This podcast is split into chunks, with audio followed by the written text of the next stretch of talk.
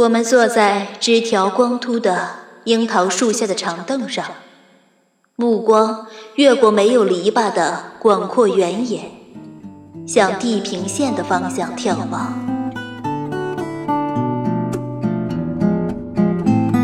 欢迎继续收听由云宝为您播讲玛丽娜·刘维卡所著《乌克兰拖拉机简史》。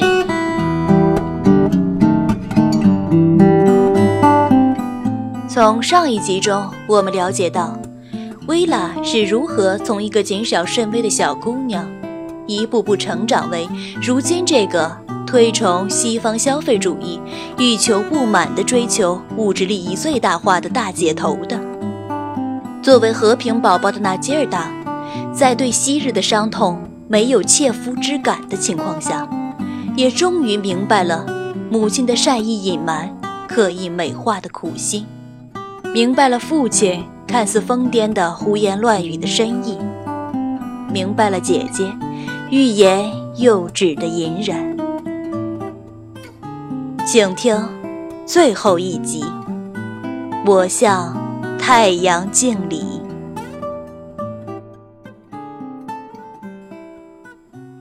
阳光河岸长者住屋的复合式建筑，坐落在剑桥南郊的一个。安静的半封闭的小区里。它是个不高的现代建筑，专为老年人设计，由四十六间公寓和平房组成，带一个护养的很好的大花园。花园里有草坪、大树、玫瑰花圃，甚至还有一只定居于此的猫头鹰。有个公共大厅，可供居民们一起看电视。我父亲做了个鬼脸，一起喝咖啡，但我宁愿喝苹果汁。还可以参加其他各种活动，从室内舞蹈，呵，但你应该看看米罗吉卡是怎么跳舞的，到瑜伽，啊哈，他属于一家慈善信托机构。以非盈利的价格出租给那些幸运的、能够排在等候名单前列的人。管理员贝弗利是个中年寡妇，染成黄色的头发蓬松柔软，笑声低沉沙哑，胸脯极其丰满，在许多方面都似乎是瓦伦蒂娜的老年翻版，只是更为温良和善些。也许这正是为什么阳光和爱成为我父亲的长者住屋首选的原因。我我就要去那儿，不去别处。他坚持这样嚷嚷道。当然得排队了。于是，已经非常喜欢父亲的贝弗利女士告诉我，最好的办法是拿出医生的证明，最好。不止一份儿。菲格斯医生欣然地开了证明。长者住屋正是他所需要的。菲格斯医生说，他描述了父亲的虚弱状况，走到村里去买东西的距离，以及他维护房子和院子的困难，还有他的风湿病和间歇性头晕。信中充满同情。和个人色彩，很让人感动，但这就够了吗？我还能去找谁呢？凭借一时冲动，我写信给彼得伯勒地区医院的那位精神病医生。大约过了一个星期，我收到了回信，是写给相关人员的。在那位精神病医生看来，马耶夫斯基先生头脑健全，没有痴呆迹象。能够很好的照顾自己，但医生担心，长期的独居和与社会缺乏定期的接触，也许会导致他的精神状况的恶化。在他看来，一种精心结构的、具有非干扰式监护的社交环境，会让马耶夫斯基先生继续独立的生活许多年。这封信在长者住屋的等候名单上起到了作用，但也让我很失望。虽然他在信中将父亲描述为一个健谈的、欣赏尼采的非妄想症患者的哲学家，那位精神病医生是真的还记得我父亲详细的向我描述过的那次咨询，还是他的信？只不过是对常规问题的公事公办的回应，只是简单的瞥了一眼助手记录的病历，就挥笔写就的呢。也许他是在恪守为病人保密的指导原则，还是因为他太忙了，所有病人都已经变成了模糊的影像。也许他见过太多疯疯癫癫的人。所以我父亲根本入不了他的法眼。也许他知道，只是不想说。我想打电话去问问他。我想问他那个问题，他长期以来淤积在我的内心深处，不曾得到过明确的表达。我的父亲，真的。精神正常吗？哦，算了，别管他了。这么做有什么好处呢？圣诞节前不久，薇拉和我花了几天时间，一起去家里收拾打扫，以备把它投放春季市场。有那么多的东西要检查、清扫、处理。以至于我们没有多长时间能如我所愿的亲密交谈。到了晚上，我睡在那张上下铺的上方，薇拉则睡在瓦伦蒂娜以前的卧室。薇拉擅长与律师、房产经纪人、建筑商打交道，我就让他去打理那一切。他让我处理汽车，给猫找新家。整理父亲说他要在新家里用到的一切东西。他的所有工具，首先别忘了那些钳子，一把优质钢材做的卷尺，一些厨房用具，尖刀。当然，他必须保留自己的书籍，还有照片，因为既然他关于拖拉机的书已经写完了，他正在考虑写自己的回忆录。还有他的录音机，还有录音带。哦，对了，还有那顶皮质飞行头盔，还有妈妈的缝纫机，因为他已经计划用瓦伦蒂娜没带走的电动开罐器的马达，将这台缝纫机改装成电动的。顺便说一句，那个开罐器从来就不怎么好用。还有那台。老弗朗西斯·巴内特的变速箱，它被包在油渍渍的布里，放在车库后面的工具箱中。也许还有几件衣服，以及适合放入他的微型小公寓的其他所有东西。哦，不要太多。像这样肩并肩的工作，我意识到。薇拉和我已经形成了一种前所未有的亲密关系。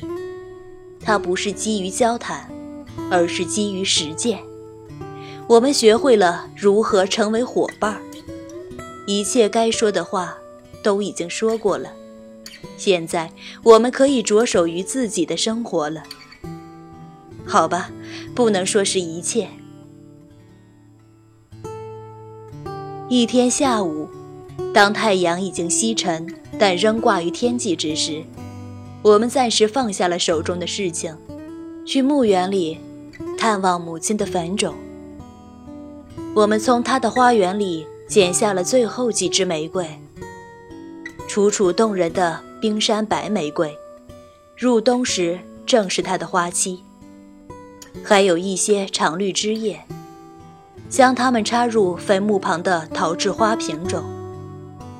我们坐在枝条光秃的樱桃树下的长凳上，目光越过没有篱笆的广阔原野，向地平线的方向眺望。薇拉，还有件事，我们得理清楚，是关于钱的事。我的手心在冒汗，但我稳住了自己的声音。哦，别担心，我已经开了一个利息很高的银行户头，我们还可以建一个直接转账的服务账户，让它直接与住房协会挂钩，用以支付租金和其他的开支。我们可以共同署名。不。呃不是那个，是妈妈的钱，她遗嘱上留下来的钱。哦，好吧，哦，我们为何不把它加到那个账户里去呢？OK，就这么说定了。嗯，还有那个那个小河坠，我不在意你留着它，薇拉。那是妈妈给你的。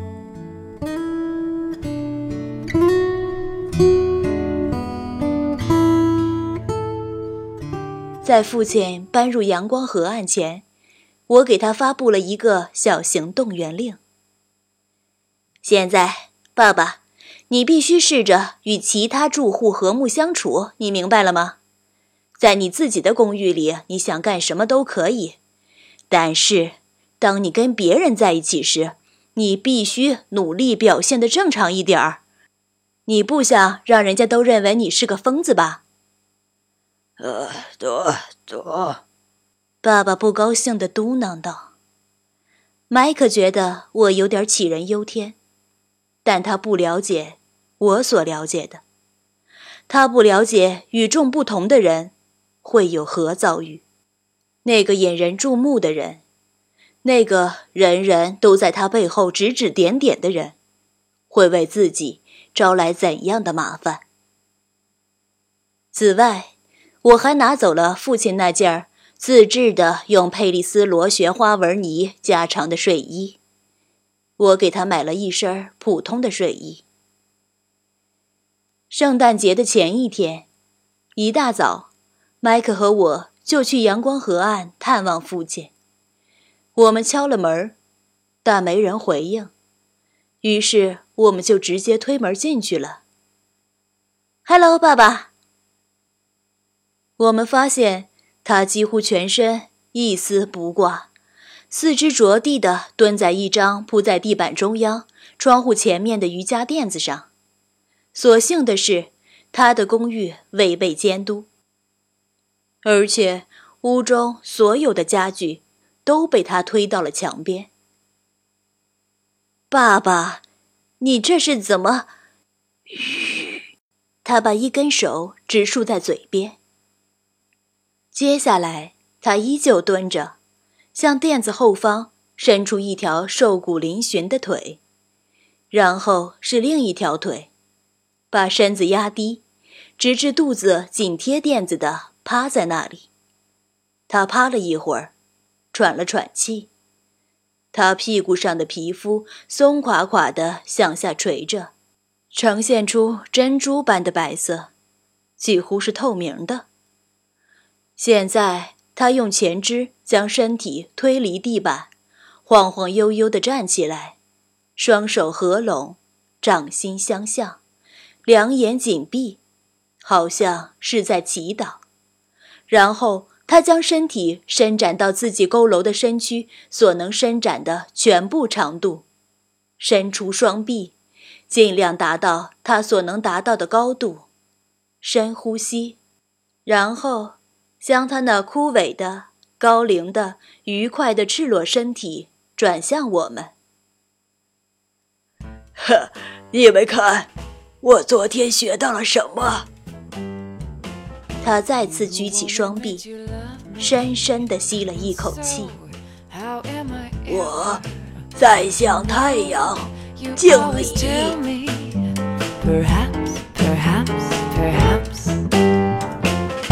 A million times i've asked you and then i ask you over again but you only answer. 到此本书已经全部为您播讲完毕。故事的结局是否与你所期待的一致呢？亲爱的听众朋友你是否也与主播一样是笑中有泪泪里带笑的听完了整个故事呢？瑞典作家斯特林堡曾说过，在时间的长河里，一直能让自己不下沉。脚也不沾湿，这就是人生。也许这就是所谓人生的真相吧。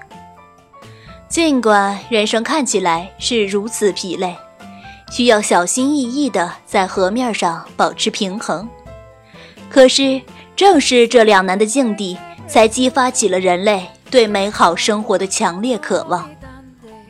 一代又一代，在时间的长河上。行走独木桥的人，把如何保持平衡的秘诀传承下去，才形成了独有的文化记忆。同样，乐观的生活态度和孜孜不倦的索求真理的精神，也会代代相传。正如文中末尾一样，八旬老妇不是垂垂老矣、死气沉沉，反而焕发新生。她正像一棵生命力旺盛的植物一样，足扎根于大地，手伸展向天空，接受阳光的普照，展望无限的未来。